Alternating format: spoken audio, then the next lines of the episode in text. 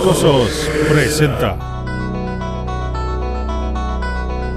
Indiscutible. number 72 into this formation. Trubisky's going to keep it himself and take it into the end zone. Matos y Paul te traen el lado brillante de los monstruos del Midway. Acompáñanos a este viaje en las entrañas de los Chicago Bears. Muy buenas noches, queridos fanaticosos. Bienvenidos a este episodio número 9 de Indiscutible. Vamos a hacer una pausa a nuestra serie de leyendas debido a que hay muchas noticias. Aquí tenemos 10 temas de los que vamos a tocar con todos ustedes. Y cuando regresemos a la serie de leyendas va a ser con la dulzura Walter Payton, querido Sweetness. Muy, muy buenas noches, mi querido partner Matos. ¿Cómo estás? Hola, hola Paul, pues muy buenas noches a todos, a ti por supuesto, a todos los que nos escuchan. Como siempre, muy contento, emocionado de estar con ustedes y hablar de, de nuestros osos, de nuestro equipo, que hay muchísima carnita y muchísimos temas que tenemos que abordar. Así es, así es. Has estado encima de todas estas noticias y vamos a empezar con de, de lo que ahorita se habla, el top 100 eh, de este, de este NFL 2020. Y tenemos a dos Bears. Recién salido del horno el número 19, Khalil Mack. Y el número 93, Allen Robinson. ¿Qué nos puedes decir de estos rankings? ¿Y los Osos de Chicago están infravalorados o, están sobrevalorados, mi Matos? ¿Qué, qué, qué- qué le dices a todos los que nos escuchan? No, bueno, esto top 100 de la NFL, te- recordemos que es un ranking que hacen los jugadores. Desconozco un poquito la mecánica, yo, yo quiero creer que, que agarran una, una parte significativa de todas las plantillas, de las 32 plantillas, y les mandan una, un resumen. ¿Qué es lo que pasa? Que al final también se vuelve un poquito un concurso de popularidad. Lo que nos está diciendo es, por ejemplo, que Mac, que no tuvo un muy buen año y aún así se, metió, bueno, no tuvo un muy buen año en cuanto a números, Paul, ¿no? Porque sabemos que siguió siendo la bestia de siempre, pero no pudo terminar de cerrar. Sabemos que es muy popular porque la prensa habla mucho de él, porque entonces por eso pues continúa estando en el top 20, mientras y por otro lado Allen Robinson pues siempre ha sido una, una persona que ha sido un poquito infravalorada, que no es muy popular, que ha estado en equipos malos, y digámoslo con malos porque nos, no- nos compete, ha estado en equipos malos de los Osos y estuvo en Jacksonville, entonces por ahí tuvo dos temporadas muy buenas, 2018 y 2016, pero, pero no, ha, no, ha, no ha- vamos, no ha estado en los reflectores tanto tiempo como para que sus compañeros y sus colegas lo tengan en la mente, entonces bueno, a mí honestamente esta, esta lista dejó de importarme, no sé si te acuerdas, creo que fue hace como siete años, Paul, que Manning, Peyton Manning se lesionó y no jugó toda la temporada y aún así salió en el top 10 de esa lista. Entonces te das cuenta pues, de qué va la lista, entonces yo no me preocuparía tanto. Sin embargo, siempre es bueno escuchar a, que, que le reconocen a ciertos jugadores de tu equipo. Así es. Hubo muchas noticias que algunos receptores, por ejemplo, este novato de Seattle, que, salió como en número, número 70 y algo, ¿no?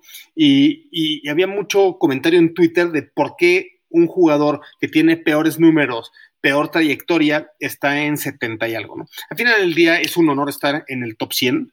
En, el top 100 significa que eh, más o menos por promedios que son los tres mejores jugadores de cada equipo, ¿no? En promedio. Y, y- en, mi perspectiva, Allen Robinson definitivamente un 93 es un gran lugar. Este Khalil Mack en 19, excelente, pero es una falta de respeto total a Eddie Jackson que, que no haya estado en ese top 100, ¿no?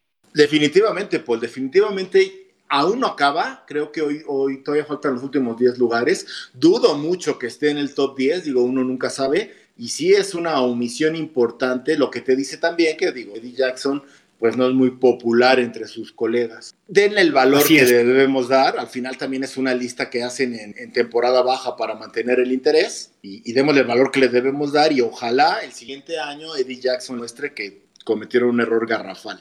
Así es, así es. Eso es lo que va a suceder, porque Eddie Jackson cambia la trayectoria de los partidos. Es un verdadero playmaker y, y lo va a demostrar en el campo, en mi opinión. Eh, seguimos con noticias y, hoy se da la noticia. Estamos en una época en, la vida que, nunca habíamos estado en algo ni cerca, ¿no? Entonces, es muy difícil juzgar a jugadores. En este caso, se respeta totalmente a los jugadores que, que hagan un opt-out o que difieran su contrato un año, que tienen aproximadamente hasta el 4, 5, 6 de agosto, dependiendo de en qué momento se haga la firma entre la Asociación de Jugadores y, la NFL. Pero hay, hay, dos noticias bien importantes. De, de, los Osos de Chicago, Eddie Goldman decide hacer opt-out, no va a jugar en 2020, es el bastión de la defensiva, es el que hace que todo lo demás funcione. No se juzga, por supuesto, que ponga a su salud y a su familia antes de, del fútbol americano.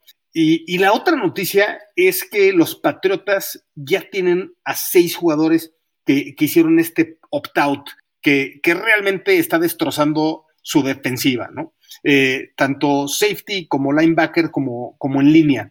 ¿Qué, ¿Qué, nos puedes decir de estas dos noticias con respecto a opt-out, Minatos? No, como comentas, definitivamente es una cuestión que nos pega y nos pega durísimo. Si tienen dudas de cómo Paul y yo apreciamos a Eddie Goldman, remítanse al capítulo número 2, defensiva de este indiscutible. Definitivamente es el, el jugador insignia, si no en fama, sí en es el jugador que se mancha las manos, que se pone a trabajar y, es un golpe mortal para nosotros. Entonces, más allá de que se respete o no se respete, creo que Pagano tendrá que ser muy creativo, muy, muy, muy creativo para sustituir su juego. Por ahí creo que John Jenkins tenemos, lo tenemos como tackle nariz. Por ahí este Robertson Harris, Robertson Harris puede tomar su lugar. Veremos, veremos. Definitivamente nos duele Patriotas está en un problema mucho, mucho peor que nosotros por el momento, porque tienen hasta el sábado los jugadores para anunciarlo, pero, pero sí es una prueba para Pagano y para este equipo que si en verdad quiere, quiere, este, quiere figurar, quiere volver a la trascendencia, tendrá que sobrellevar esta ausencia, que para mí es como, como la primera lesión importante del año, que perder a un jugador como Goldman cala y cala en el alma. Cala, tiene 26 años y y por el otro lado, que descanse este año definitivamente le va a ayudar a hacer un poco más larga su carrera y eso nos va a ayudar, ¿no? Su contrato se difiere entonces un año, aunque ya se le había pagado un, bono de 3 millones de dólares, por ende ese bono de 3 millones de dólares se queda en el cap de este año y el resto de su nómina de 4.5 millones de dólares pasa al siguiente año. Entonces, eso va a aliviar un poco el cap.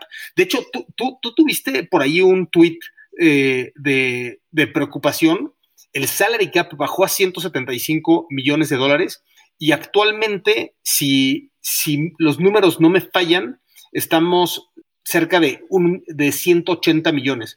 O sea, todavía, todavía tenemos que cortar de 5 a 7 millones de dólares. ¿Tú, ¿Tú, tienes alguna idea de quién puede hacer ese, ese casualty? Bueno, el cap se estima, son estimaciones, bajaría a 175 millones para la siguiente temporada, Paul, para 2021. O sea, ¿para esta, temporada se mantiene? Esta temporada se va a mantener. De hecho, el plan de la NFL es estimando una, un, este, un cap para el siguiente, el, la siguiente temporada 2021 no menor a 175 millones. Es decir, van a amortiguar todo lo, lo que esta, esta crisis les deje de pérdida a nivel proyecciones lo que están preparando, pero obviamente de todas las ligas profesionales en Estados Unidos, la NFL ha sido la menos golpeada porque fue de las únicas que no, al que esta situación no agarró en plena temporada. Sí, así es, les dio todo el tiempo para planear.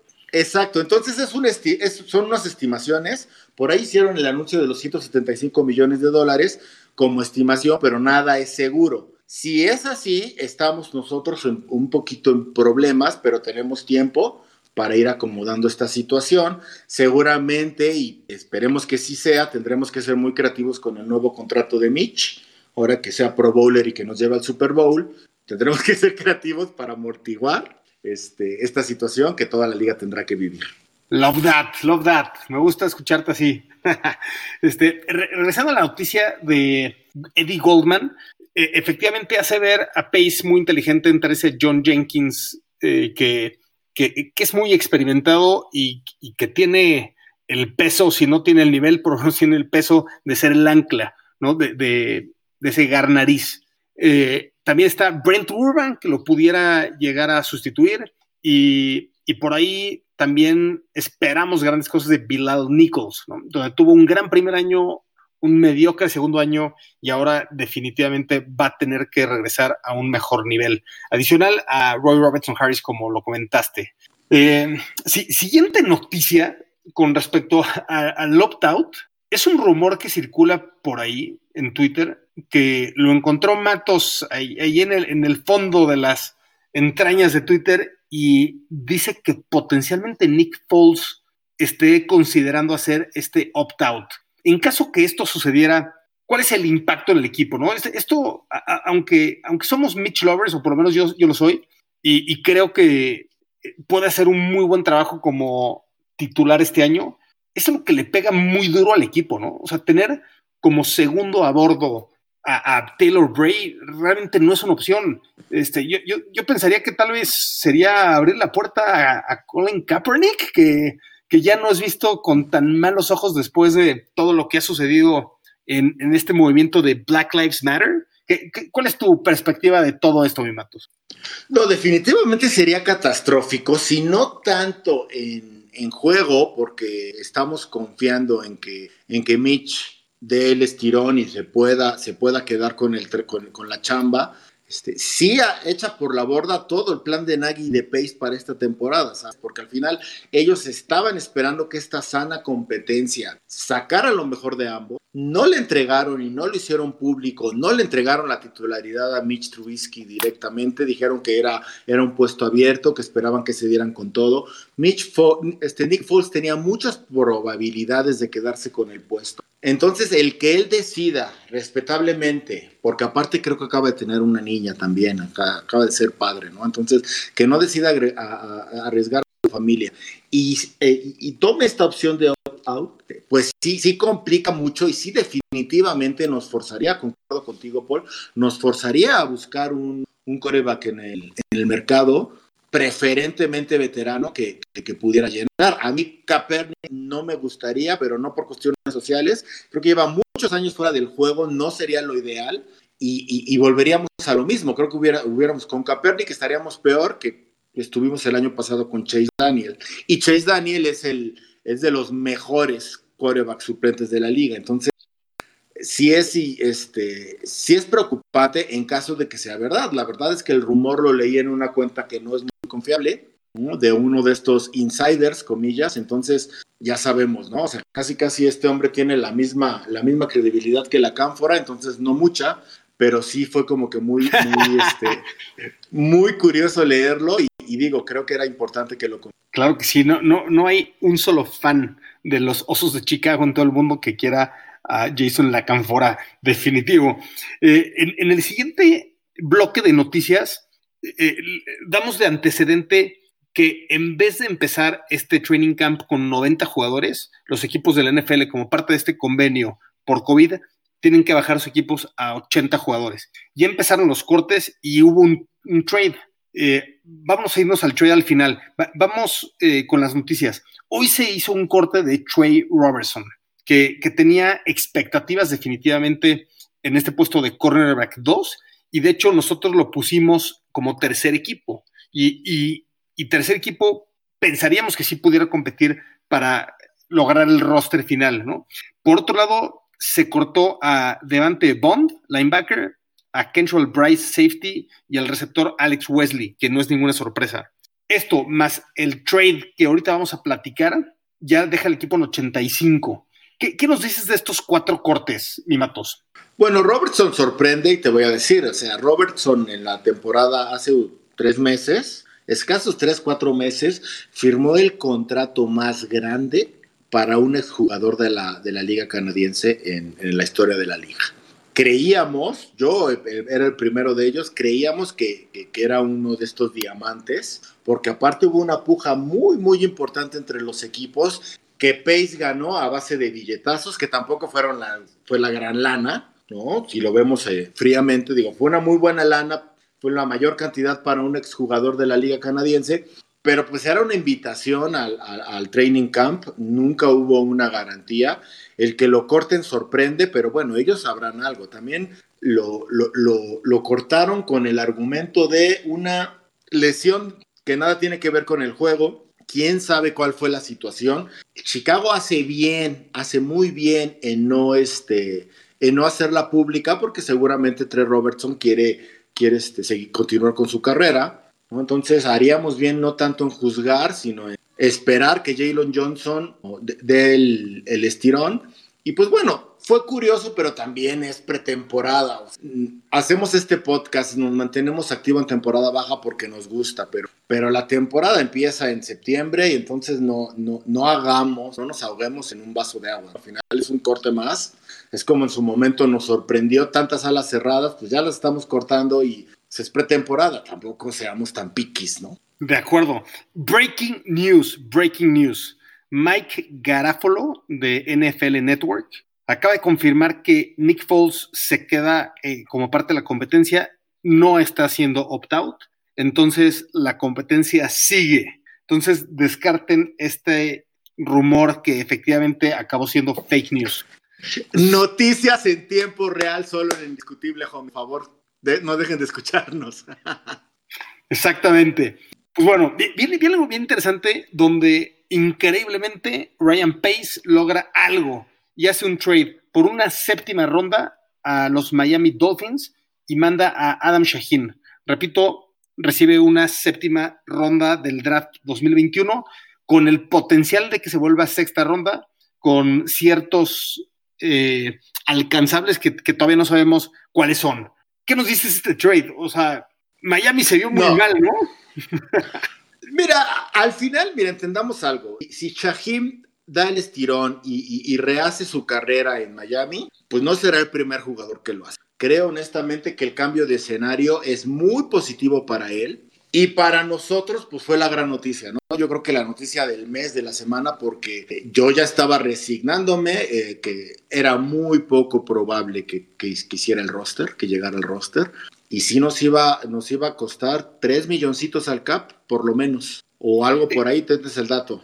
E, esa, es la, esa es la noticia, que si lo cortábamos, solamente rescatábamos 1.3 millones de dólares del cap y con este trade rescatamos 1.9, casi 2 millones de dólares, a, punto de 2 millones de dólares. Entonces, la real noticia es que se están ahorrando 600 mil, 700 mil dólares de cap de este año, que son muy bienvenidos, ¿no? Sobre todo por cómo viene el siguiente año en las proyecciones. Y ya olvídate tú de si fue una sexta, fue una séptima el, pick de draft fue la cerecita en el pastel. El que no tengamos que pagar a Shaheen por no tenerlo en el equipo es la gran noticia y bien hecho por Pace.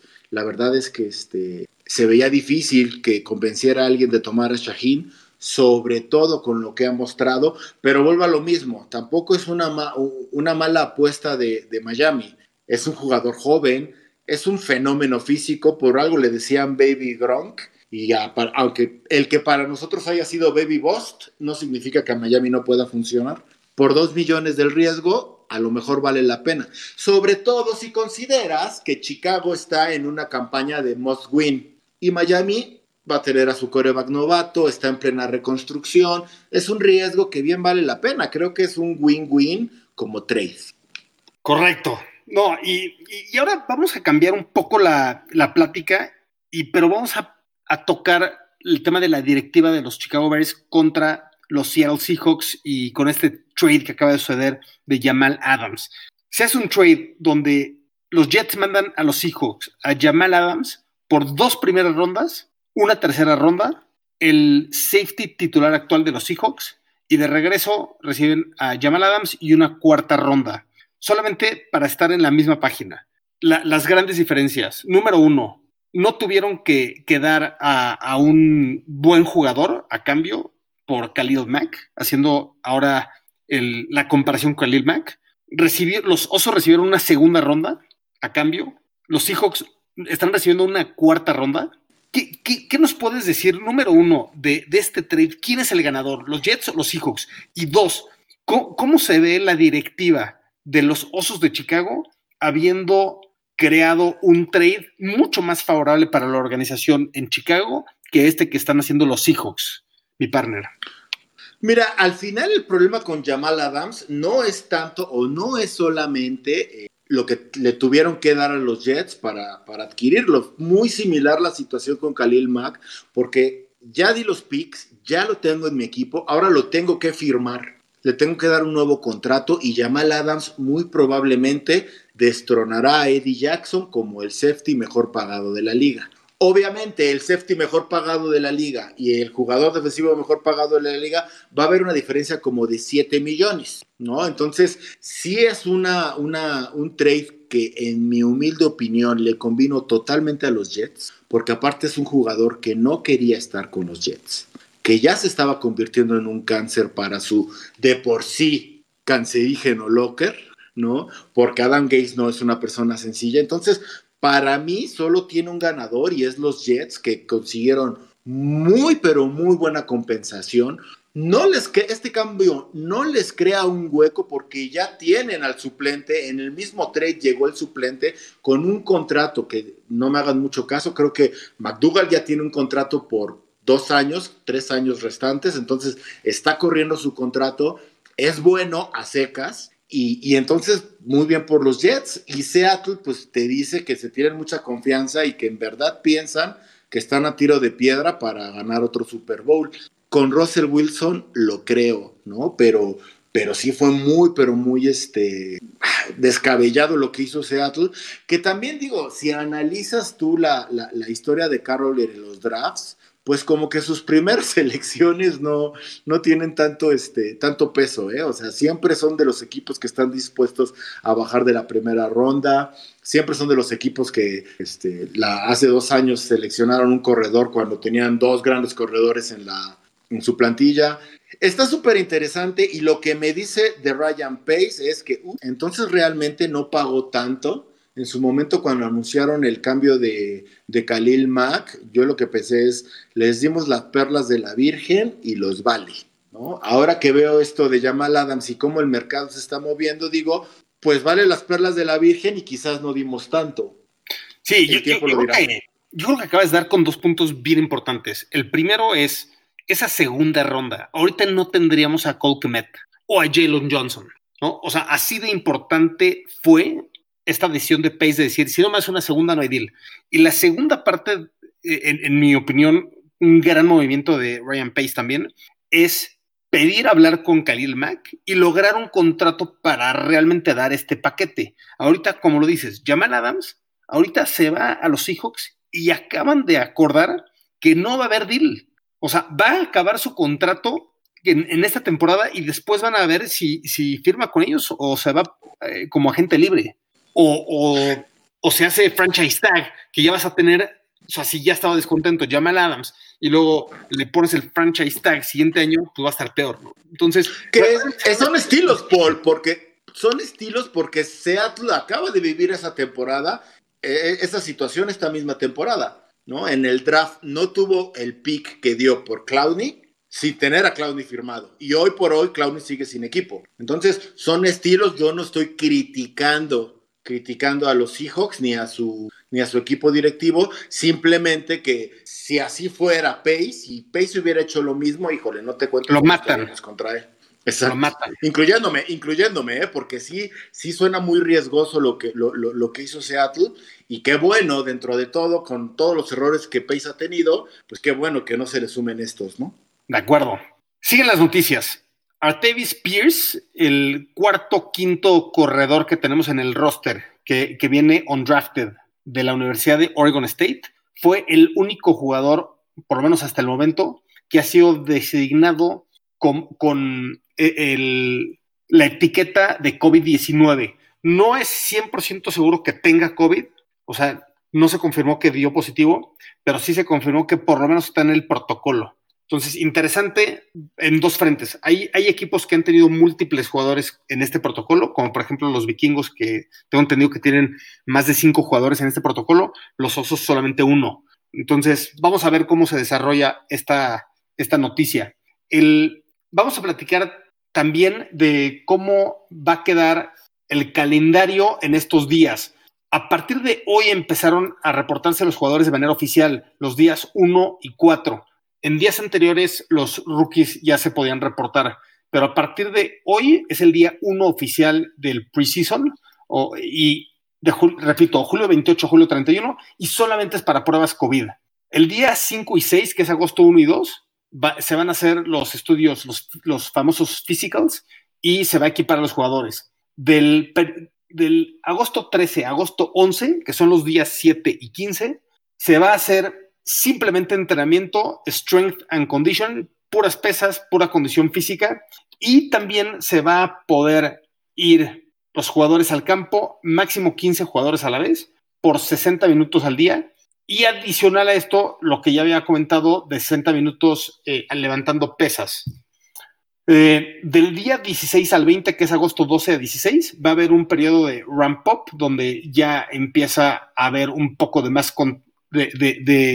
más entrenamientos en equipo, 7 contra 7, 9 contra 7, 11 contra 11 y ese tipo de, de, drills, pero todavía no se permite el contacto. Los jugadores pueden estar en el campo hasta 3.5 horas al día. Entonces ya, ya eh, del día 16 al 20, que es agosto 12 a 16, ya se empieza a poner interesante.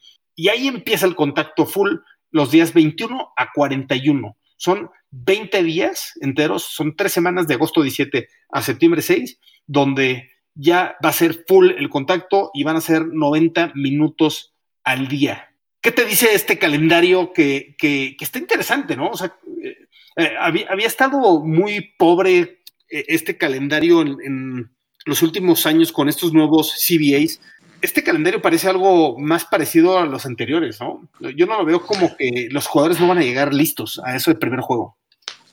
No, yo creo que aquí la gran diferencia y el tiempo que se había perdido por esta pandemia se recuperó con la cancelación de los juegos de pretemporada, ¿no? Al final ya los equipos pueden planear más en forma este calendario sabiendo que no tienen que tener unos juegos de pretemporada, ya fueran 4-2 o 1 o los que fueran, ese tiempo se libera y ellos pueden acomodar. Creo que, creo que este, tres semanas equipados es más que suficiente para que agarren me da mucha tristeza, mucha tristeza por todos los novatos en general, ¿eh? porque desde la parte del draft, que el scouting no pudo ser el mismo, muchos jugadores que probablemente con un, con un entrenamiento privado, alguna entrevista o algo, pudieron haber sido seleccionados en el draft, se fueron undrafted, ¿no? Y hoy sus posibilidades sin pretemporada pues se, vuelven un poquito más delgadas, ¿no? A mí en lo particular, y esto es totalmente ser objetivo, a mí me da mucha tristeza por el tackle de los Cowboys mexicano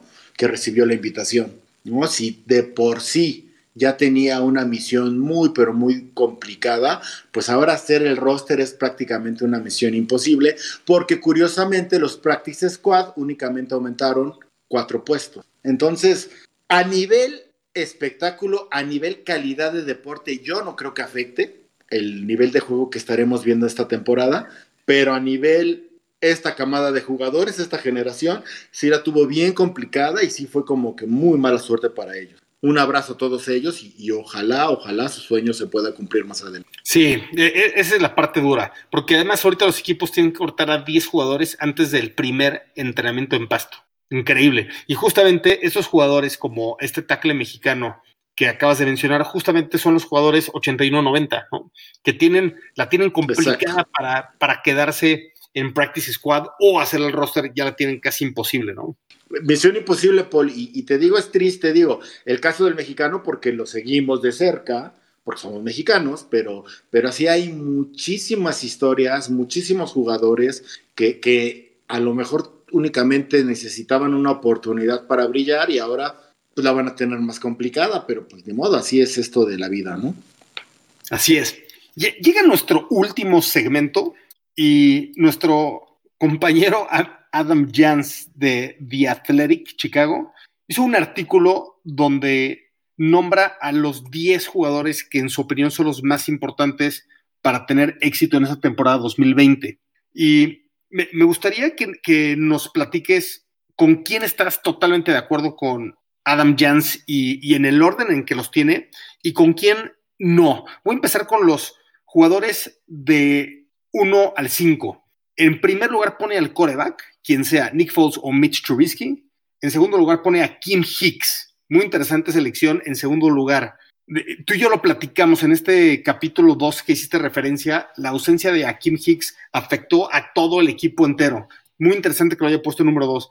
Khalil Mack número 3, Jalen Johnson número 4, pone a Jalen Johnson un rookie número 4 y Jimmy Graham número 5 sobre estos primeros cinco jugadores, ¿estás totalmente de acuerdo, totalmente de desacuerdo?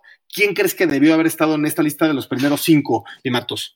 No, mira, entiendo perfectamente la lógica de Jans, ¿no? La verdad es que de los de, de, mis insiders favoritos, porque siempre es como que uno tiene información real y dos es muy sobrio y muy verídico en, en sus este, artículos. Yo estoy de acuerdo, al final el coreback, y no solo en los osos, ¿eh? en cualquier equipo, así sean los Kansas City Chiefs. El, el coreback es la posición más importante en los deportes y definitivamente considerando la competencia que vamos a tener nosotros, debe ser número uno, sí o sí. Hicks definitivamente, y más con la situación de Goldman, Hicks sí se ha convertido en una, eh, en una necesidad. Tiene que estar sano y tiene que tener un gran año, sobre todo porque al lado ya no va a tener a Goldman. Khalil Mack creo que está un poquito alto, el número 3. Creo que Khalil Mack, más allá de que sus números no fueron los mismos, no perdió nivel y estoy casi seguro que no lo va a perder. Más ahora que va a tener a Quinn del otro lado.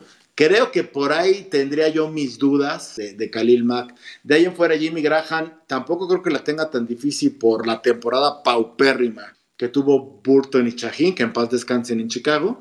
Entonces, este, si se convierte en esta válvula de escape medianamente efectiva, ya es una ganancia. Entonces, también se me hace un poquito alto, pero entiendo perfectamente la lógica.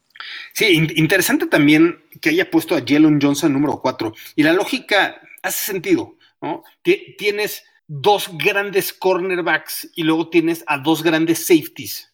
Y luego tienes a Buster Screen como, como este tercer cornerback.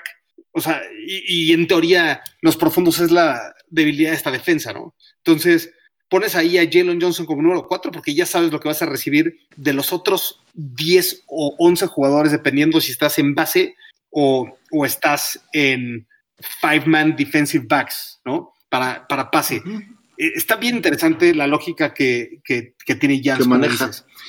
Y mira, y, esta parte de, de Jalen Johnson es interesante porque yo creo que si tiene una buena temporada, no son malas noticias para Tolliver, son malas noticias para Fuller, porque al final Fuller es de los favoritos para ser baja en la siguiente temporada. Nuevamente retomamos esta proyección del CAP para el 2021, entonces se vuelve un candidato obvio para ser cortado la siguiente temporada. Entonces, que, que el mismo Jalen Johnson tenga una buena temporada, sí es muy importante, más allá de que se vuelva nuestro cornerback número dos, sino que en una de esas se puede volver el uno para... Sí, yo, estoy totalmente de acuerdo contigo, excepto que en mi opinión sería trade, porque Fuller, 14 millones de dólares, yo creo que sí los vale. Y yo creo que puedes conseguir algo interesante por él. Los cornerbacks como él son difíciles de encontrar en la NFL. Nos vamos a los jugadores 6 a 10 en esta lista de Jans. En sexto lugar tiene a Rockon Smith, en séptimo lugar, Anthony Miller. En octavo, Allen Robinson. Muy interesante que los haya puesto en ese orden. Noveno lugar, Daniels, el guardia, centro guardia. Y en décimo lugar, Eddie Jackson. ¿Qué nos dices de, de estos siguientes cinco jugadores? ¿Debió de haber metido a alguien más en esta lista de cinco jugadores? ¿O estos son los correctos? ¿Y el orden te hace sentido? Me hace sentido lo de Miller sobre Robinson, porque al final Robinson ha sido un jugador muy constante que ha dado buenos números. Y, de, Anthony Miller seguimos esperando ese dichoso estirón que ya van dos años y no lo ha dado. Ha mostrado buenas cosas, pero si él consigue dar una temporada, establecerse como ese receptor número dos que, que Pace este, este, vio cuando lo seleccionó, creo que, que nuestra ofensiva puede tomar una dimensión totalmente nueva, ¿no? En lo particular, a mí James Daniels, que tenga o no tenga una buena temporada, mm, o sea, sí estoy de acuerdo en que, en que debe tener una buena temporada, pero yo lo sustituiría, por ejemplo, con un Montgomery, que mostró buenas cosas, pero si él tiene una buena temporada, significó que Nagy entendió la importancia del juego terrestre, que Nagy le dio su peso al juego terrestre y entonces nuestra ofensiva no se abre un poquito, se abre totalmente para el coreback que tenga el puesto, ya sea Foles o Mitch.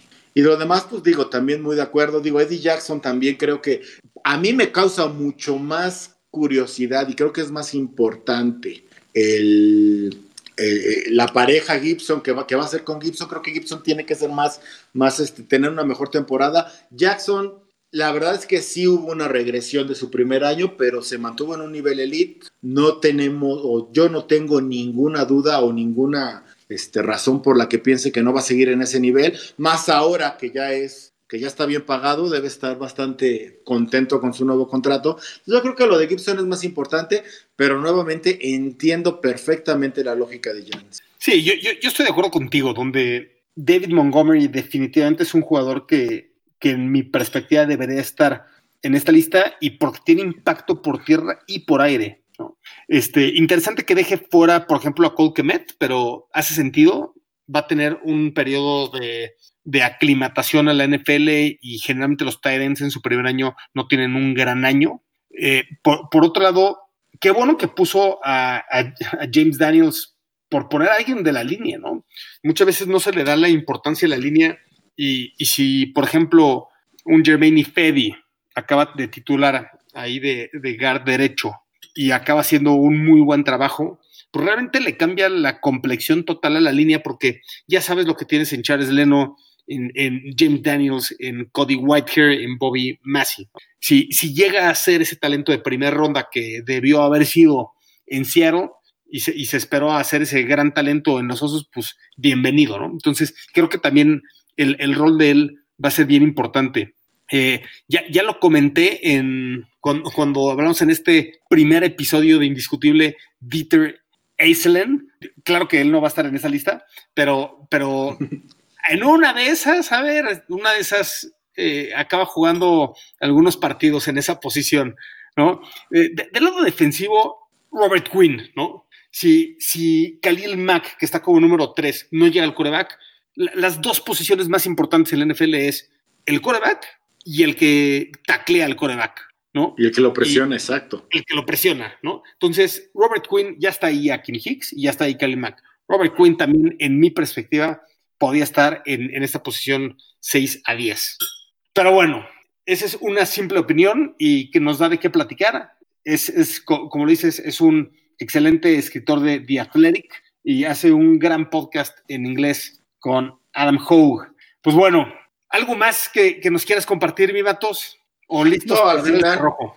Al final te digo, creo que, creo que este, es muy interesante, nos apasiona este tema a nosotros y a ustedes que nos escuchan, pero no, no dejemos de lado que, se, que sigue siendo pretenda, ¿no? Al final las narrativas que pueden llegar, que podamos llegar a formar nosotros o que nos pueden llegar, son interesantes, tienen mucha, mucha validez, la opinión de todos es bien válida, pero no deja de ser pretemporada. Recordemos que la previa antes de la temporada 2018 nos daban para un equipo que iba a ganar tres juegos. Ganamos mucho más que eso. Y esta temporada todos los gurús expertos y los dos entre comillas precisamente nos están dando de tres a seis victorias esta temporada. ¿Por qué no sorprenderlos? ¿Por qué no? Sí, yo, yo creo que el equipo está ahí para, para 10 victorias por lo menos. O sea que a ver qué sucede pues muy interesante. Ya van a empezar a ver bastantes noticias. Como lo dijimos, la siguiente vez que nos escuchen, ya vamos a estar en el día 7 de este periodo. Ya van a haber acabado los physicals y el, y, el equipo ya van a estar en strength and conditioning. Entonces van a haber noticias también. Y esperamos platicar de dulzura. Ojalá ya en, sweetness. En, sweetness en siguiente episodio. Y si no, vamos a dejarlo ahí pendiente para, para que nos sigan escuchando hasta que lleguen a ese episodio increíble de leyendas. Pues llega la parte más triste, llega la parte más triste de Matos. Todo lo que, lo que todo lo que empieza tiene que acabar. Correcto. Y recuerden, el amor por los osos es indiscutible. Abrazo, homies. Bear down, Chicago Bears.